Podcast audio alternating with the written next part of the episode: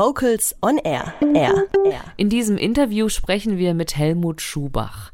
Er ist Projektleiter des deutschen Chorwettbewerbs beim Deutschen Musikrat in Bonn.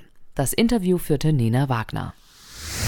Also der Chorwettbewerb ist jetzt schon ein paar Wochen her. Wie empfanden Sie die zehn Tage in Freiburg? Ja, die zehn Tage in Freiburg waren sehr anstrengend natürlich, aber auch sehr schön. Denn die Atmosphäre in Freiburg war wirklich einzigartig gut.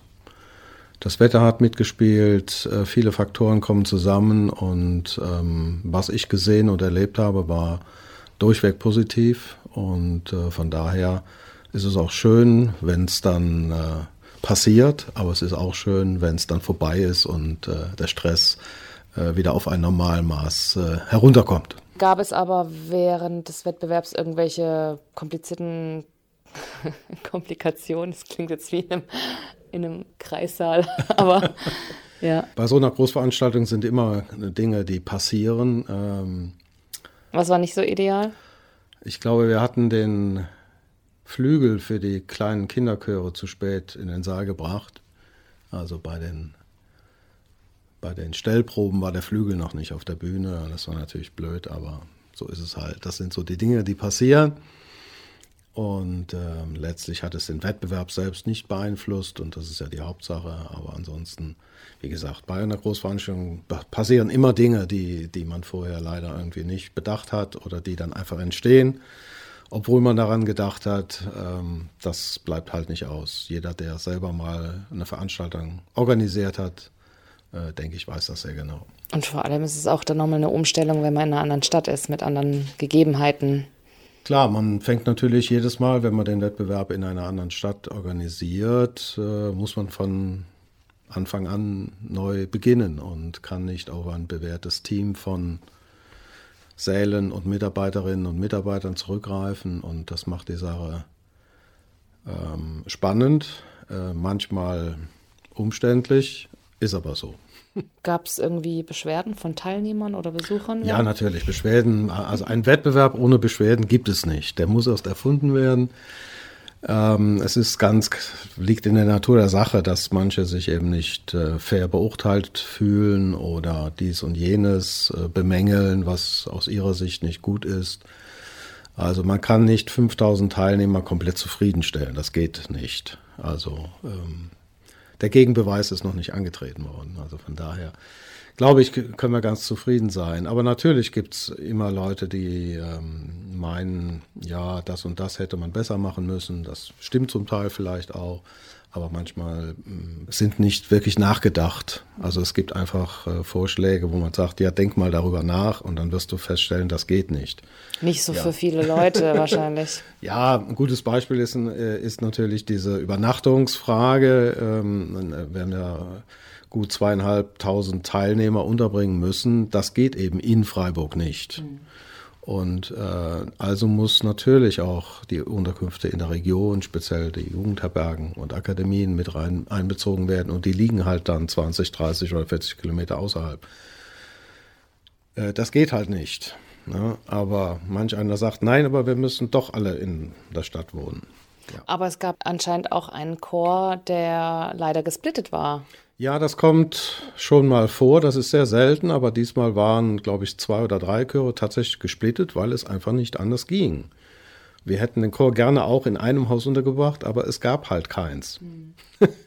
so, jetzt kann man natürlich darauf bestehen und sagen, ja, aber ich will aber zusammen untergebracht sein. Aber es ging halt nicht. Mhm. Ja, es war vielleicht ein bisschen ärgerlich. Bei dem einen Chor war es, glaube ich, eine halbe Stunde Busfahrt auseinander. ja. ja wie gesagt, wir hätten es auch gerne anders gemacht, aber mit den vorhandenen Unterkünften ging es halt nicht anders. Mhm. Zu den Wettbewerbsregularien an sich, wie ist denn das generell mit den Juroren? Wie werden die denn ausgewählt?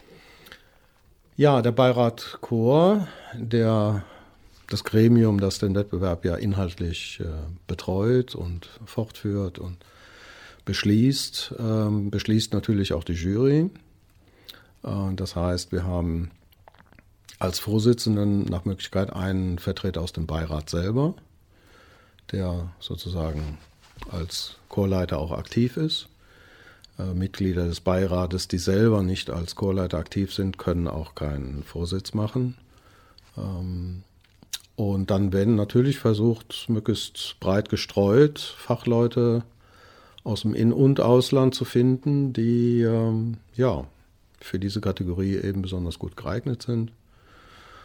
Und wichtig erscheint mir auch, dass wir immer einen internationalen Jura dabei haben, denn der Blick von außen ist eben auch oft gut. Ob das Maria Guinan aus Venezuela war oder äh, Kim Nazarian aus den USA oder wie auch immer, das sind schon wichtige Leute, die dann eben von außen einen Blick auf die Szene werfen und auf die Leistung der Chöre. Und das ist ein wichtiger Austausch einfach. Und ansonsten, ja, wir versuchen möglichst breit gefächert die Jury aufzustellen. Fachleute aus dem jeweiligen Bereich, ob nun Kinderchor, Jugendchor, gemischter Chor. Und da gibt es natürlich zahlreiche Leute, die dafür geeignet sind, aber und da muss man dann halt irgendeine Auswahl treffen und die Personen, die man ausgewählt hat, müssen dann auch noch Zeit haben. Noch dazu, ja. Denn das ist, das erleben wir auch immer wieder, dass äh, Leute, die wir anfragen, dann eben doch keine Zeit haben, weil sie schon verplant sind. Oder auf der Suche nach Frauen, die in die Jurys äh, kommen, auch da erleben wir dann auch oft, dass sagen, ja, ich würde gerne das machen, aber leider kann ich nicht. Warum werden denn die Jury-Feedbacks eigentlich nur mündlich abgehalten und nicht verschriftlicht? Äh, ganz einfach, weil das sehr viel Arbeit bedeutet für die äh, Juroren und da die Juroren mehr oder weniger ehrenamtlich das machen, ähm, möchten wir denen das nicht zusätzlich noch aufdrücken, sozusagen. Ähm, ich glaube, vielfach würden auch Juroren dann nicht mehr teilnehmen, wenn sie dann für 10 oder 14 Chöre noch schriftliche Dinge ausarbeiten müssen. Ähm, ich glaube, das führt nicht wirklich zu besserem Verständnis. Okay. Es ist äh, nach wie vor empfinden viele Chorleiterinnen und Chorleiter oder Chormitglieder die Beratung als hilfreich. Es gibt natürlich auch immer Leute, die sagen, das war nicht gut, das hat mir gar nichts gebracht ähm, oder ich fand es herablassend oder da gibt es viele Rückmeldungen. Mhm. Aber ich denke, der Großteil der Teilnehmer, und das kriegen wir auch als Rückmeldung, äh, hat das schon als positiv empfunden. Das ist immer die Frage, welche Erwartungen hat man, äh, wie nervös ist man, wenn man da reingeht, äh, wie viel Zeitdruck hat die Jury. Ähm, man kann ja, wenn man zehn Minuten Zeit hat für die Beratung, das ist wirklich sehr kurz, dann kann die Jury sich entscheiden, okay, einer fängt an und die anderen ergänzen nur. Was dann zur Folge hat, dass manch einer sagt, ja, die waren alle unterschiedlicher Meinung. Also ne, so ähm, unterschiedlich kann die Wahrnehmung dann sein. Und, äh, aber das Problem wird man nicht lösen können. Sonst müsste man äh, mindestens eine Stunde für jeden Chor einplanen und die Zeit ist nicht da. Okay.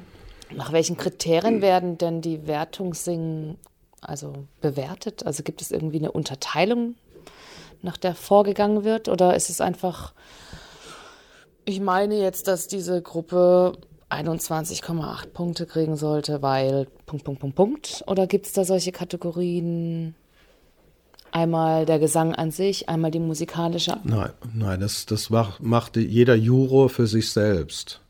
Also es gibt, deswegen ist es auch so wichtig, dass die Juroren unterschiedliche ja, Background haben oder jeder Juror hat auch äh, andere Dinge, auf die er besonders achtet. Einer achtet eben extrem auf die Intonation, mhm. während ein anderer eben mehr auf das Musikalische geht, auf die Stiltreue. Und ähm, da gibt es keine vorgegebene, kein vorgegebenes Raster. Es gibt wohl Wettbewerbe, die das machen, aber ob das besser ist, ähm, wage ich halt zu bezweifeln. Also am Ende kommt ein Ergebnis raus, mit dem alle fünf in unserem Falle ähm, damit leben können. Auch weil man über das Gehörte auch spricht. Es gibt ja Wettbewerbe, da wird einfach nur eine Punktzahl aufgeschrieben und die Ohren sprechen gar nicht miteinander. Ähm, ob das ein besseres Ergebnis ist, wage ich zu bezweifeln. Also ich finde es nach wie vor sehr wichtig, dass die Juroren sich über das, was sie gehört haben, unterhalten, austauschen. Warum fand ich den besser als den? Da kann jemand anders sagen, ich sehe es genau umgekehrt, weil. Und dann kann man sich austauschen und dann überlegen, wel, welcher Punkt hat mehr Gewicht. Ja, und wie bringe ich jetzt die Chöre in eine gewisse Reihenfolge? Und äh, von daher finde ich ähm, unser Verfahren nach wie vor für sehr gut. Und ähm, ja, diese Punktevergabe nach, äh, nach Stilistik, nach Intonation und noch fünf oder sechs verschiedenen Kriterien, äh, da ist man dann nur noch mit Zahlen beschäftigt, der einzelne Juror anstatt sich über das Gehörte mal zu unterhalten, das finde ich doch wichtiger, als nur Zahlen aufzuschreiben und nachher ein mathematisches Ergebnis äh, festzuhalten. Mhm. Sie sprechen von, von dem Gehörten die ganze Zeit. Was ist denn mit dem Auge?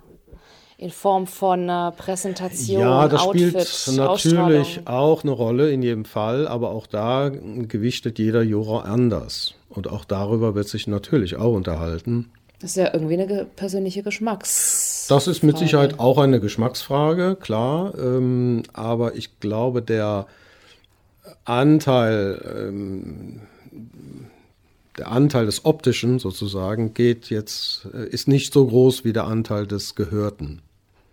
Äh, so steht es im Übrigen auch in der Ausschreibung, dass das Aussehen nicht bewertet wird.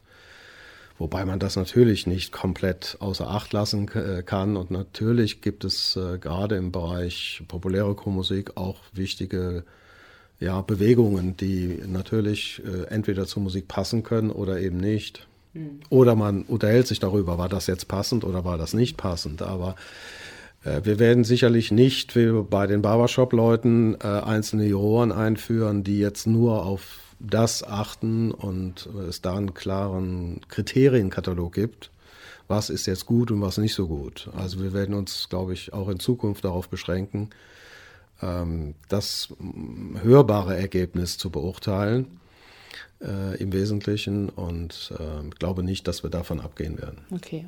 Aber also dementsprechend, wenn ich das jetzt richtig verstehe, ist es auch eigentlich ziemlich wurscht, welche Lieder man singt, singt in welcher Reihenfolge. Also eine große Programmdramaturgie wie in einem kleinen Konzertchen ist jetzt nicht. Ähm, das hat deutlich, das hat mit Sicherheit Vorteile. Ein gut zusammengestelltes Programm ist äh, sehr wichtig sogar.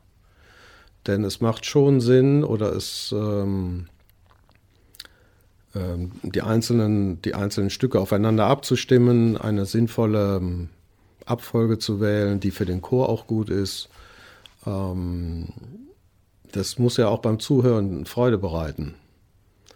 Und wenn man nur einfach fünf Stücke singt, die in einer schlechten Abfolge sind, dann macht das den Zuhörern keinen Spaß und den Juroren auch nicht. Also Juroren sind auch nur Menschen äh, und äh, da muss man versuchen, die Spannung auch äh, aufrechtzuerhalten. Äh, es hilft niemandem, wenn ein Chor fünf äh, Werke singt, die alle langsam und traurig sind damit wird man letztlich keinen Blumentopf gewinnen. Also es ist doch gewünscht, dass der Chor sein Profil so gut wie es geht wiedergibt in diesem Wettbewerb. Ja, natürlich. Also ein, ein gut zusammengestelltes Programm ist schon sehr wichtig. Okay. Ja, aber das hat jetzt nichts mit dem Aussehen zu tun. Hm. Nee, meinte ich okay, jetzt auch nicht. Ja. Gut, ja. Also, ähm, denn zum Beispiel wurde ja in der Kategorie populäre Chormusik auch das beste Programm bewertet als Sonderpreis. Na, und das kann ich mir auch vorstellen, dass wir das in anderen Kategorien auch einführen. Einfach weil das auch eine gewisse Qualität hat und der Chorleiter sich oder die Chorleiterin sich auszeichnen kann, sagen hier, das ist ein tolles Programm. Und wie gesagt, das macht den, der Jury dann auch mehr Spaß, wenn das abwechslungsreich ist und interessant und inhaltlich auch kombiniert. Ähm, das macht mehr Freude als ein äh, gleichförmiges Programm. Okay. Ja, die Hochschulchöre sind ja beim Preisabsagen ganz vorne gewesen. Viele fragen sich aber, warum gerade Studenten von Musikhochschulen teilnehmen dürfen, die sich mit, also ja, tagtäglich mit Musik beschäftigen mhm, mhm. und auseinandersetzen. Also eher professionell unterwegs sind als, als die Laien. Und eigentlich will ja der deutsche Chorwettbewerb ja die, die, die, die Laien ansprechen. Also warum dürfen dann solche Ensembles von diesen Musikhochschulen am Wettbewerb teilnehmen? Ja, sie dürfen, weil wir ähm, die möglichst besten Chöre beim Deutschen Chorwettbewerb präsentieren wollen. Alle Chöre, die kein Geld damit verdienen. Sprich, alle äh, Chöre von den Rundfunkanstalten dürfen nicht teilnehmen und sollten auch und würden auch nie teilnehmen. Alle Landesjugendchöre dürfen nicht teilnehmen, aber ansonsten darf jeder Chor teilnehmen. Und zwar um eben möglichst viel Leistung und Qualität zu haben. Man kann Musikstudenten nicht ausschließen. Äh, wenn wir alle Musikstudenten ausschließen, dann haben wir einen extrem anderen Wettbewerb. Denn natürlich sind in vielen Chören Musikstudenten der Schulmusik, Instrumentalleute, Gesangsstudenten, fast in jedem Chor, würde ich mal sagen, sind solche äh, Studenten mit drin. Und die kann ich nicht ausschließen. Wozu auch? Das macht überhaupt keinen Sinn. Ähm, Wozu auch? Vielleicht der Fairness gegenüber den Laien? Nein, der Chorwettbewerb richtet sich zwar an sogenannte Amateure, also an alle, die da kein Geld mit verdienen, äh, aber der Student verdient auch kein Geld damit, sondern der studiert es. Äh, insofern muss man da die Unterscheidung machen. Und die Förderung der sogenannten Laien- oder Amateurchöre obliegt den Chorverbänden, nicht dem deutschen Chorwettbewerb. Am deutschen Chorwettbewerb können nur Amateurchöre teilnehmen. Aber das heißt nicht, dass wir alle musikalisch vorgebildeten Leute von, der, von den Musikhochschulen ausschließen. Das macht überhaupt keinen Sinn. Also, es haben auch schon Chöre aus Musikstudenten sich zusammengefunden, einen schönen Namen kreiert und dann teilgenommen. Also die, wenn wir jetzt die, die offiziellen Hochschulchöre ausschließen, dürfen die dann immer noch teilnehmen. Diese Chöre, die unter neuem Namen aus Musikstudenten bestehend teilnehmen. Also das hilft nicht wirklich. Und ähm, von den Musikhochschulen werden sicherlich auch nur zwei oder drei auch in Zukunft teilnehmen, weil alle anderen nicht teilnehmen wollen. Das haben wir bereits abgefragt. Also natürlich wird Hamburg, Mannheim, München, Detmold, äh, ja, und alle anderen nehmen nicht teil. Es könnte sich ja im Laufe der Zeit auch ändern. Das kann ich mir nicht vorstellen, weil viele äh, Hochschulprofessoren und Leiter der Chöre gar keinen Vergleich wollen. Weil sie könnten ja eben, wie es bisher auch der Fall war, nicht gewinnen. Bisher waren ja auch mehrere Hochschulchöre am Chorwettbewerb beteiligt und sie sind nie Erster geworden. Nur plötzlich, jetzt, wo die Leute, die in der Szene seit langem bekannt sind, wie Harald Jers, Anne Kohler und so weiter, ähm, weil die halt eine fantastische Arbeit machen und zufälligerweise jetzt an der Hochschule sind, haben sie halt mit dem Chor dann eben das Wagnis-Wettbewerb, sind sie das Wagnis eingegangen und ja, waren erfolgreich. Aber das heißt nicht, dass alle Hochschulchöre jetzt die Amateurchöre verdrängen. Also kann ich mir nicht vorstellen. Denn es gibt sehr gute Amateurchöre mit wenigen Musikstudenten oder vielleicht mit gar keinen Musikstudenten, die trotzdem sehr gut sind. Das gibt es auch. Das darf man nicht vergessen. Hat man schon mal angedacht, eine eigene Kategorie trotz alledem auf, ja. zu eröffnen? Wir haben schon darüber nachgedacht und wir haben auch das bei den Hochschulchören abgefragt. Äh, eine eigene Kategorie würden manche Chöre bevorzugen, aber sie würden trotzdem nicht teilnehmen. Also wir hätten dann auf Bundesebene eine Kategorie mit zwei oder drei Chören. Das macht auch wenig Sinn. Aber dass sich viele ja irgendwie so beschweren, was man ja so jetzt mitkriegt, ja. sind ja nicht nur ein, zwei Leute, sondern wo ist dann ja, die, die... Ja, ich weiß. Äh, das ist natürlich, äh, stört das einige. Aber die Frage ist doch eher, wenn ich als Chor meine beste Leistung abrufen kann beim Wettbewerb, dann muss ich zufrieden sein. Dann kann ich nicht hingehen und dann äh, sagen, ja, aber die anderen, wenn die jetzt nicht da gewesen wären, dann hätten wir einen ersten Preis bekommen. Das nee. stimmt ja, nicht. Nee. Ja, aber das wird äh, unterstellt. Okay. Nach, wenn die nicht dabei sind, dann hätten wir einen ersten Preis gemacht. Aber das stimmt nicht. Die Jury hat ein bestimmtes Niveau für einen ersten Preis und wenn das nicht erreicht ist, dann gibt es keinen ersten Preis, wie ja auch in manchen Kategorien geschehen. Und von daher ist dieses äh, sich darüber beschweren, über die Musikstudenten und die Chöre mm, immer so eine zweischneidige Sache. Denn meistens ist es dann doch eine Neiddebatte und ähm, das ist immer ungünstig. Aber wenn es doch mehr Chöre gibt, die äh, sehr erfolgreich sind, wie jetzt zum Beispiel die genannten Hochschulchöre, dann gewinnen die ja einen Preis mit einem Preisgeld und dieses Preisgeld kommt ja aus einem Topf ist es, also wie, wie gestaltet sich generell diese Preisgeldgeschichte an sich? Mhm. Hat man da eine Summe und sagt, okay, je nachdem, wie viel Preise es sind, dann macht man das geteilt durch 50 oder geteilt durch 30? Und jeder kriegt dann ein bisschen mehr oder Also- jeder ein bisschen weniger? Ja, ja. Das ist jetzt die Frage. Also das ist, äh, es gibt kein festgeschriebenes Preisgeld. Wir hatten das früher drin in der Ausschreibung, aber es war immer sehr schwierig, letztlich diesen Betrag auch wirklich auszuzahlen. Denn es hängt davon ab, wie viel Geld wir tatsächlich für die Preise übrig haben. Also nach dem Bezahlen, also um es vereinfacht auszusagen, nach dem Bezahlen aller Rechnungen haben wir die Summe X. Und diese Summe X wird auf die Preis, ähm, auf die ähm, Preise äh, verteilt. Und wenn das viel ist, können wir viel auszahlen und wenn das wenig ist, dann können wir nur wenig auszahlen. ja, was ja dann wiederum heißt, wenn jemand einen ersten Platz macht oder mit einem, mit einem Preis, dann ist, ist es ja schon mal weg für den Hochschulchor, der ja sehr gute Sänger hat durch die Musikhochschule. Das heißt, wenn, wenn Mhm. die Hochschulchöre ja nicht dabei wären, würde, wär, wäre ja mehr Geld zur Dann Verfügung da, oder? jetzt zwei Chöre, dann würden zwei Preisgelder nicht dabei sein. Das, ja, es ist theoretisch Okay. richtig, aber praktisch äh, nicht relevant, weil, wie gesagt, Warum gibt es Pflichtstücke? Pflichtstücke sind gut für die Juroren als Vergleichsmöglichkeit. Bisher hatten wir immer drei Pflichtwerke zur Auswahl und der Chor konnte eins davon wählen. Und dann haben zehn Chöre die drei Werke eben gesungen. Drei das erste, drei das zweite und so weiter. Aber das hilft der Jury nicht wirklich. Das hilft eigentlich nur den Chören, dass sie von den dreien eins auswählen, was, sie, was ihnen am nächsten liegt oder was ihnen am besten gelingt, was auch immer. Äh, Und jetzt haben wir nach so vielen Jahren haben wir das jetzt mal umgestellt und gesagt, wir machen nur ein Pflichtwerk, um eben die Vergleichbarkeit zu erhöhen, dass die Jury wirklich anhand dieses einen Werkes vergleichen kann, okay, wie haben die das technisch umgesetzt, wie haben die das von der Interpretation gemacht ähm, und so weiter, was alles so Parameter sind für die, für die Jury. Und von daher finde ich das schon eine gute Sache. Wird ja auch bei vielen nationalen und internationalen Wettbewerben auch gemacht. Äh, genau aus dem Grund.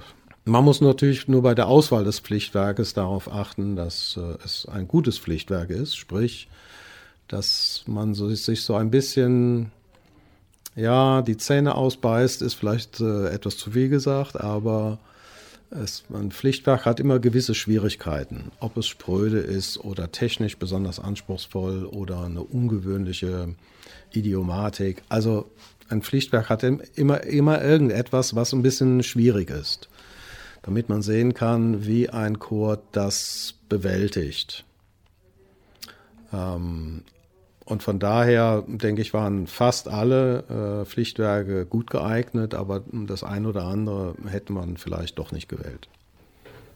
Zum Beispiel sperrig und sehr aufwendig. Zum Beispiel in der Kategorie A1 gemischte Chöre, da haben viele Chöre gesagt, das sei ihnen irgendwie zu sperrig. Welches Stück war das? Das war das Werk Friede und gute Zeit von Thomas Buchholz in der Kategorie GA, äh, A1 gemischte Chöre bis 36. Da haben viele gesagt, das ist uns eigentlich zu spröde. Das werden wir wahrscheinlich nicht in unser Programm, in unser Repertoire aufnehmen. Ähm, aber gut, als Pflichtwerk war es, glaube ich, trotzdem gut geeignet, aus den genannten Gründen. Aber es macht natürlich mehr Sinn für die Chöre, wenn sie das Werk, was sie, an dem sie so lange gearbeitet haben, dann später auch nochmal singen. Und das wird möglicherweise bei diesem Stück nicht der Fall sein. Aber alle anderen Pflichtwerke waren dann schon doch eher in dem sehr guten Bereich. Von daher darf man von dem einen nicht auf alle anderen schließen. Auf Landesebene haben sich drei Vocalbands der Kategorie H2 qualifiziert, wurden aber dann auf Bundesebene disqualifiziert. Warum? Ja, das hat uns auch sehr leid getan, aber das Problem ist einfach, ähm, in diesen Vokalensembles sind Profis. Die Ausschreibung sagt ganz klar, äh, jemand, der mit Singen oder Gesangsunterricht seinen Lebensunterhalt verdient, darf nicht teilnehmen. Ob nun in einem Vokalensemble oder in einem Chor, spielt dabei keine Rolle. Bis zu 50 Prozent. Oder zu 100 Prozent seinen Lebensunterhalt verdient. Ab mindestens 50 Prozent. Und ähm, bei den Vokalensembles fällt es natürlich besonders auf, wenn, wenn jetzt einer dabei ist, der eben als Gesangslehrer zu 100 Prozent seinen Lebensunterhalt verdient, dann darf der nicht teilnehmen. Das ist vielleicht einfach eine, ein Fehler in der Ausschreibung, den man beim nächsten Mal wahrscheinlich wieder beheben wird. Ein Fehler in der Ausschreibung, der Ausschreibung. auf Landesebene oder auf Nein, nein, nein, nein, nein. Ein Fehler generell in der Ausschreibung, okay. dass wir sagen, in allen Kategorien dürfen keine Leute teilnehmen, die mindestens 50 Prozent ihres Lebensunterhalts mit Singen oder Gesangsunterricht verdienen. Das sollte man für die Vokalensembles rausnehmen. Denn äh, die meisten sehr guten Vokalensembles bestehen eben aus Gesangslehrern oder Leuten, die an verschiedenen Stellen mit Singen ihren Lebensunterhalt verdienen. Aber unsere Ausschreibung ist so, wie sie ist und wir mussten leider das umsetzen und konnten jetzt nicht im Nachgang sagen, okay, wir interessiert uns nicht, die Regelung äh, ist uns egal, das geht nicht. Aber man hätte natürlich bereits beim Landeswettbewerb darauf achten können. Äh, und das haben manche Landesmusikräte eben nicht getan, haben das nicht abgefragt und demnach haben die teilgenommen, waren in gutem Glauben, dass sie auch starten können. Und weil wir vom, von der Bundesebene natürlich sämtliche Details nochmal bei den Chören und Vokalensembles abfragen, kam das zutage. Mir tat es auch sehr leid. Ich hätte die drei gerne dabei gehabt. Aber was sollen wir machen? Wir müssen diese Ausschreibung, die wir haben, umsetzen, ob uns das nun passt oder nicht. Mhm.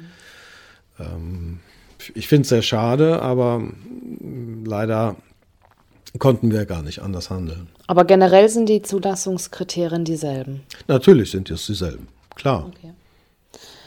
Das heißt, es wird sozusagen eventuell angedacht, die Stellschrauben etwas zu lockern für diese Kategorie? Ja, also die Idee ist natürlich, dass man bei den Vokalensembles einfach sagt, äh, diese Regelung der Profis ist außer Kraft gesetzt. Also da kann einfach teilnehmen, wer will. Das heißt ja. zum Beispiel eine Band wie äh, jede Profession. On Air dürfte da auch mitmachen? Ja, dürfte, aber das, sie werden es natürlich nicht tun. Weil sie vielleicht dann verlieren. okay. Ja, also ja. ich empfehle auch immer Chören, die schon mal einen ersten Preis gewonnen haben, lieber nicht teilzunehmen, nochmal. Weil man kann letztlich nur verlieren.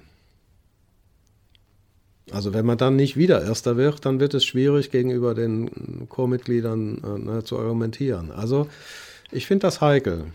Ist auch, glaube ich, noch nie gut gegangen. Es waren ja dann offene Plätze übrig, also, ne? Und warum hat man dann keine Weiterleitungsoption für die freien Plätze ermöglicht? Von den anderen Bands? Ja, das ist einfach zu spät äh, festgestellt worden. Also das war, glaube ich, Anfang März oder Mitte März, wo wir die Entscheidung getroffen haben und da dann noch Leute nachzunominieren, äh, ist schwierig. Einfach weil wir dann erst wieder das ganze Verfahren starten müssen, überprüfen müssen. Dann brauchen wir möglichst schnell ein ähm, Programm und die ganzen Dinge, die wir fürs Programmbuch brauchen.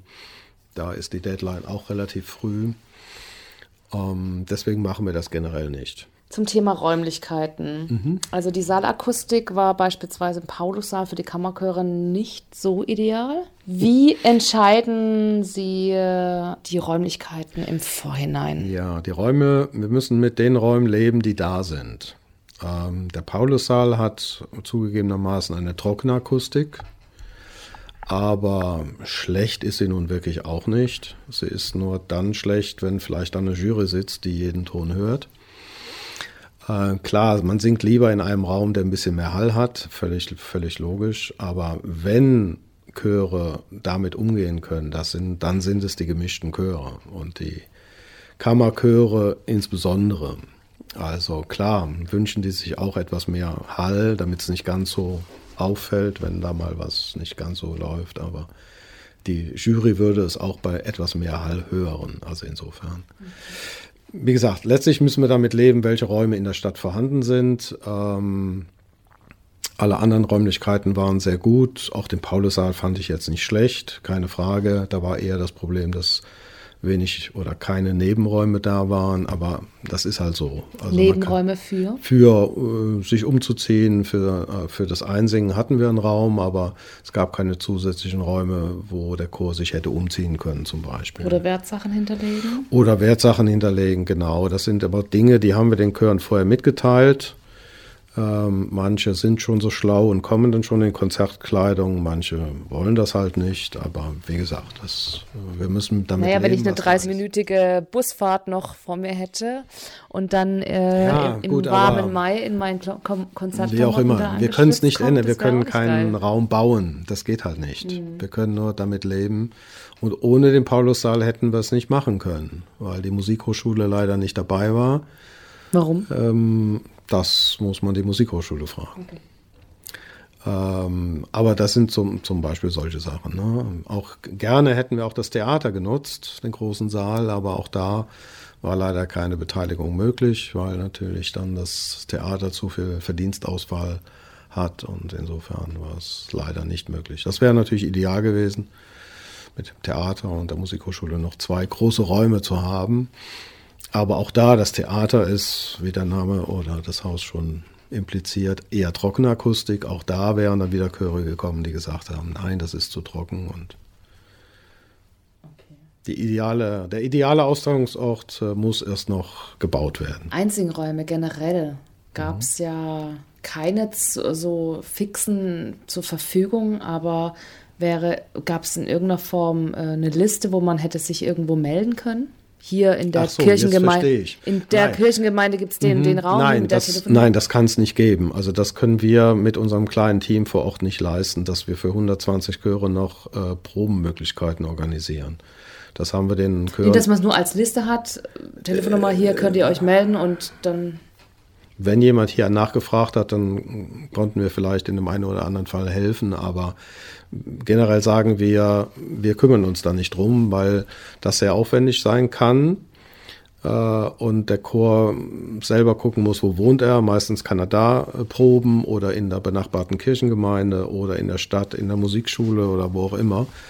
Äh, Wir haben einfach nicht das Personal, um das auch noch für 120 Chöre zu machen. Das geht einfach nicht. Okay. Der große Konferenzsaal in der Freiburger Messe reichte für die Kategorie populäre Chormusik, ähm, wo Tweng vor allem natürlich da war, nicht aus. Fans, die weit gereist sind, mussten aus dem Saal gehen, damit die Brandschutzrichtlinien eingehalten werden. Wiederum gab es Chöre diverser Kategorien im Konzerthaus, die weniger gut besucht waren. Warum die Entscheidung? Weil die Chöre, die im Konzerthaus waren, größer waren als die Chöre in der Kategorie Pop, Jazz etc. Ja, und es ist halt, äh, ich muss ja die Chöre der populären Musik ohnehin verstärken. Ähm, und von daher war das, das Messe, der Messeraum oder der große Konferenzraum, wie die das nennen, äh, die beste Wahl. Ähm, die Kategorie der Kinderchöre hätte man da nicht durchführen können, weil der Saal keine Akustik hat. Und dann hätte man ab Reihe 20 nichts mehr vom Kinderchor gehört. Und das kann nicht Sinn und Zweck der Übung sein. Von daher war es klar, dass äh, die populären äh, Chöre in die Messe gehen, weil sie ohnehin verstärkt werden müssen. Und dass der Saal dann mit seinen 750 Plätzen dann nicht ausgereicht hat, gut, das ist halt leider so. Warum war denn die E von der U-Musik ähm, so entfernt abgehalten? Also die, in der Stadtmitte war eher so Ja. E und Messeforum. War U. Warum waren die so weit voneinander? Das ist einfach Zufall. Man muss mit den Räumen arbeiten, die da sind. Und äh, wie ich vorhin schon sagte, war der Messeraum, das der Konferenzraum 6 bis 9, der beste Raum für die Kategorie populäre Chormusik. Und die ähm, populäre Chormusik mit Trio haben wir dann im, in Merzhausen gemacht, was quasi zu Freiburg gehört. Das ist nicht weit draußen. Nur weil es eine andere Stadt ist, heißt es nicht, dass es weit draußen ist. Äh, Es war eben kein Wettbewerb der fußläufigen Entfernung, so wie in Weimar. Aber dafür war in Weimar der Wettbewerbsraum für die populäre Chromusik mit 300 Personen viel zu klein. Also man kann es sich nicht basteln. Also weit entfernt sind wirklich andere Entfernungen. Und ähm, wir haben halt fünf Räume, die wir parallel bespielen müssen. Und wie gesagt, wenn die wenn das Theater dabei gewesen wäre und die Musikhochschule, wäre es eben näher dran gewesen, aber leider hat es eben nicht funktioniert. Sehr schade. Weil der, der Austausch ja auch äh, unter den U- und Elern ja eigentlich ja super gewesen wäre. Ja, der ist auch, glaube ich, so gegeben. Also man trifft sich ja nicht nur bei den einzelnen Wettbewerben, sondern man trifft sich ja auch abends bei den Konzerten und ähm, ja. Warum konnte denn die Ergebnisbekanntgabe nicht im Freien wie in Weimar gemacht werden? Ja, gute Frage. Die Antwort ist ganz einfach. Wir haben Geld eingespart. Okay. Äh, da wir für die Unterkunft, äh, da deutlich mehr Teilnehmer gekommen sind, als bei den Landeswettbewerben dabei waren. Viele Chöre sind doch mit deutlich mehr Leuten gekommen. Als sie vorher bei den Landeswettbewerben Richtig. Und dadurch haben wir mehr Unterkunftskosten. Und mehr Unterkunftskosten heißt, man hat weniger Geld für Rahmenprogramm, man hat weniger Geld für Preisgeld, man hat weniger Geld für alles. Und das war ein Punkt äh, für mich, wo wir gesagt haben, da können wir sparen in jedem Fall, weil man muss natürlich eine kleine Bühne aufbauen, man braucht eine große Beschallungsanlage, man muss die Miete für den Platz zahlen, man muss vielleicht ein Sicherheitskonzept äh, erstellen lassen und das umsetzen. Und der Platz der alten Synagoge fand ich jetzt auch nicht wirklich ideal für eine Ergebnisbekanntgabe, aber einen anderen Platz gab es nicht. Platz der Synagoge ist wo? Platz der alten Synagoge ist äh, gegenüber vom Haupteingang äh, Theater und vor der Landesbibliothek. Was ist aber mit dem im Konzerthaus oben? Da gab es ja dieser coole Balkon und oben dieser Platz, wo dann auch die Taxen vorne dran sind. Ja, auch da muss man eine Genehmigung für haben. Also man kann nicht einfach sich irgendwo hinstellen und was machen, sondern äh, aber ähm, der Platz ist äh, für zweieinhalbtausend Leute zu klein. Äh, und dann gibt es, wie gesagt, die Zu- und Abfahrt für, für das Novotel und die Taxen und ähm, das wäre nicht möglich gewesen, nein. Sehr, sehr schade. Ja, aber. Vor allem hätte das ja auch dann die Stadt Freiburg in irgendeiner Form ja auch Naja, der Platz vor dem Konzerthaus jetzt nicht ist jetzt nicht die Stadt Freiburg. Also da hätte man es schon am alten Rathaus machen müssen oder am Münster, aber diese Plätze stehen einfach nicht zur Verfügung, weil da eben Marktstände und äh, Restaurantketten ihre Plätze haben und da kann man dann keine Ergebnisbekanntgabe für eine halbe Stunde machen. Das ist leider nicht möglich. Auf der anderen Seite fand ich die Ergebnisbekanntgabe im Saal auch sehr gut. Natürlich hat das den Nachteil, dass manch einer doch nicht reinkommt, weil natürlich Brandschutzbestimmungen etc. Äh, heutzutage wesentlich strenger aus, äh, ausgelegt oder eingehalten werden als früher. Vor 20 Jahren war das noch überhaupt kein Problem, noch eben noch mal 200 Leute mehr in den Saal. Aber inzwischen macht das halt niemand mehr aus bekannten Gründen. Ähm, ähm, trotzdem fand ich die Ergebnisbegabe im Saal sehr schön, weil es eben so eine tolle Atmosphäre gibt. Man ist äh, nah dran. Äh, auch die Aktion mit, äh, für den SC Freiburg äh, mit dem Badener Lied hätte sonst so nicht umgesetzt werden können. Also das hat nicht alles nur Nachteile, sondern hat, hat auch Vorteile. Und je nachdem, wie groß die Halle ist, würde ich das auch in Zukunft zur Hand haben. Deutscher Chorwettbewerb bedeutet ja nicht nur Wettbewerb, sondern auch Begegnung. Einige Teilnehmer wünschten sich noch mehr Begegnung, beispielsweise in Form von Workshops oder mhm, gemeinsame Konzerte. Ja, ich, ich kann es in etwa verstehen, äh, was gemeint ist, aber oft ist das sehr diffus, dieser Vorschlag. Ähm, es gibt gemeinsame Konzerte der Chöre untereinander. Im Rahmenprogramm gab es dieses Mal auch einige. Ähm, und sind es gemischte Konzerte? Also ja, das sind, äh, ja. das, je nachdem, wer wie Zeit hat. Das hängt halt davon ab, welcher Chor kann an welchem Zeitpunkt ein Rahmenprogrammkonzert machen. Und äh, derjenige, der das organisiert hat, hat sich da einige Wochen um die Ohren geschlagen, um das übereinander zu bringen. Und viele Chöre entscheiden sich relativ kurzfristig, ob sie nun teilnehmen und wenn ja, wo. Ähm, und deswegen ist das ein bisschen schwierig, äh, dieses Rahmenprogramm äh, zusammenzustellen, so kurzfristig. Aber es sind einige Termine zusammengekommen. Und äh, das hindert aber trotzdem manche Leute nicht davon ab, äh, zu sagen, ja, pff, äh, man hätte mich mehr begegnen sollen. Also wer sich begegnen will, der begegnet sich auch mit irgendjemand. Ähm, man hat manchmal den Eindruck, dass äh, Leute dabei sind, die äh, sich hinstellen und sagen, jetzt mach mal. Aber wer sich begegnen will, der kann das. Ja, aber bei so einem Wettbewerb ist vielleicht noch so ein bisschen eine Anspannung dabei. Man ist nervös, man ist so konzentriert und fokussiert, wenn man vielleicht dann einen Programmpunkt hätte, wie zum Beispiel ein offenes Singen am Anfang morgens zum Warm-up ja, oder so. Ja, offenes Singen, Ne? ein schönes Thema. Das hatten wir auch früher bei den Wettbewerben, aber der, die, die Teilnahme an dem offenen Singen ist so rapide gesunken, dass wir gesagt haben, das macht keinen Sinn mehr, das will niemand mehr. Das ist schade. Ja, das sagen die 100, die daran teilnehmen oder teilgenommen haben. Aber die anderen 2400 haben nicht teilgenommen. Und insofern macht das dann keinen Sinn, ähm, da äh, Zeit und Geld zu investieren, um ein Heft zusammenzustellen, den Dozenten zu bezahlen. Ja, wenn man nach einem offenen Singen fragt, sagt jeder natürlich, fast jeder sagt, ja klar, logisch, aber ob sie dann wirklich kommen, ist eine ganz andere Frage, weil jeder Chor hat wirklich seinen engen Terminkalender und die fahren nicht morgens um neun in die Stadt, um um halb zehn an einem offenen Singen für eine halbe Stunde teilzunehmen. Das macht niemand.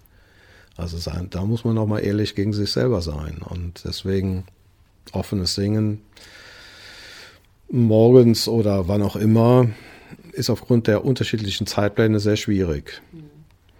Deswegen kann man eher sagen, man macht vor der Ergebnisbekanntgabe so ein offenes Singen. Und das haben wir ja im zweiten Teil mit dem Badener Lied dann ja gemacht. Gut, das war jetzt was Spezielles, das wird man beim nächsten Mal nicht Aber wiederholen da sitzen können. trotzdem die, die Leute in ihren Clustern zusammen, in ihrer Crowd, mit ihren Leuten. Ja. Da ist ja dann auch Man keine kann, sich, Mischung. man kann sich auch woanders hinsetzen. Aber man, man kann nicht äh, davon ausgehen, dass wenn die äh, Organisationsleitung sagt, jetzt setzt euch mal gemischt, dass das dann auch funktioniert. Das, das geht einfach nicht. Das sind Träume. Und was ist mit Workshops? Ja, das Thema Workshops haben wir auch schon häufiger mal angesprochen. Letztlich ist da keine Zeit für.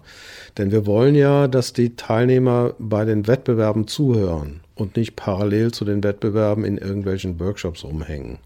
Und ähm, da sicherlich sinnvolle Sachen erfahren, keine Frage.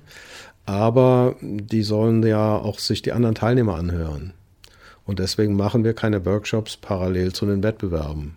Und nach dem Wettbewerb ist wenig Zeit fürs Essen und für ein Rahmenprogramm, Konzert und abends ist äh, Sonderkonzert, wo man auch die Leute erwartet. Äh, von daher, wir werden das sicherlich nochmal aufs Tapet bringen und überlegen, aber Vielleicht samstags, mittwochs, sonntags? Vor dem ja, aber sonntags fahren die Leute ja schon wieder zurück. Am ersten Sonntag, gut, da ginge es vielleicht, aber Ich ob meine, ich man. mein den Anreisetag vielleicht? Dass jemand sich doch entscheidet, ich komme schon Freitagabends, weil ich am da muss er ja Tag auf eigene Kosten übernachten. Das kann man vergessen. Okay. Das wird nicht funktionieren. Klar, jeder wird sagen, ja, Workshops will ich gerne machen, aber wenn es dann wirklich an die Umsetzung geht, äh, spielen noch viele andere Faktoren eine Rolle. Deswegen, da muss man vorsichtig sein. Sonderkonzerte. Warum hat man das so, so, so, so nach Sparten unterteilt? Warum, warum konnte zum Beispiel On Air nicht mit, ähm, mit dem Ensemble Nobiles? Ja, das ist immer eine gute Frage. Warum, wie teilt man das ein? Die einen sagen, es ist besser, wenn man einen reinen populären Abend macht, weil man dann die Klientel besonders ähm, anspricht. Äh, andere meinen, es wäre vielleicht besser gemischt. Es ist wahrscheinlich beides gut und beides schlecht. Man muss sich halt nur für eins entscheiden. Vielleicht machen wir es beim nächsten Mal anders. Wer weiß. Lostopf. Ja, ob der Lostopf wirklich so das entscheidende Kriterium ist, ich denke, es macht eher Sinn, nach inhaltlichen Gesichtspunkten vorzugehen und ähm, weil man vielleicht mit einem gemischten Konzert Leute abhält davon reinzugehen, weil sie den jeweils anderen Teil nicht mögen. Und wenn ich aber jetzt zwei Chöre aus der populären Chormusik äh, biete, dann weiß ich genau, okay, das ist für die Klientel und die geht da rein und das ist gut so. Also es ist eigentlich eher so dann eine finanzielle Entscheidung. Das ist mit Sicherheit auch eine finanzielle Entscheidung, denn wir sind auf diese Einnahmen sehr angewiesen. Und ähm, von daher macht es keinen Sinn, etwas zu unternehmen, was vielleicht Leute abhält, ins Konzert zu gehen. Das hilft uns nicht. Leider. Aber der deutsche Chorwettbewerb, der ja vom Deutschen Musikrat ist, hat ja immer wieder das Ziel, sozusagen Musik, auch Musik, die man sonst generell nicht hört, andere Mus äh, anderen Leuten irgendwie näher ja, zu bringen. Ne? Das ist richtig, das ist auch nach wie vor so. Drückt sich vor allen Dingen dann in den Preisträgerkonzerten aus, weil da ja alle Sparten sozusagen vertreten sind. Und äh, das wird auch mit Sicherheit beibehalten. Ähm, auch hier gibt es Vorschläge, die sagen, mach doch äh, das erste Konzert nur mit Jugendchören und das abends nur mit Erwachsenen. Ähm, aber das finde ich nicht richtig. Also lieber das gemischt halten, Jugend und Erwachsene und die verschiedenen Kategorien. Ähm, ich glaube, das ist besser, weil man dann eben die Vielfalt auch besonders sieht im Preisträgerkonzert. Und in den anderen Konzerten, ja, es ist tatsächlich die Frage, ob man das anders mischen kann, aber mehr als zwei Chöre sollte man auch nicht äh, präsentieren in einem Konzert. Mhm. Wir hatten ja mal den Versuch mit drei Chören und das wurde einfach zu lang und dann haben wir das auch wieder aufgegeben. Weiß man mittlerweile jetzt, wo der nächste Nein. deutsche Chorwettbewerb? Warum nicht? Ja, weil es noch nicht so weit ist.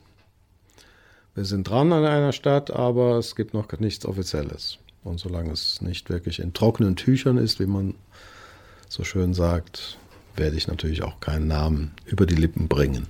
Es gab ja eine Landkarte mit den ganzen verschiedenen, wo welcher Chorwettbewerb mal war. Ja. In der Leipziger Ecke und also da war alles. noch nichts, nein. Warum?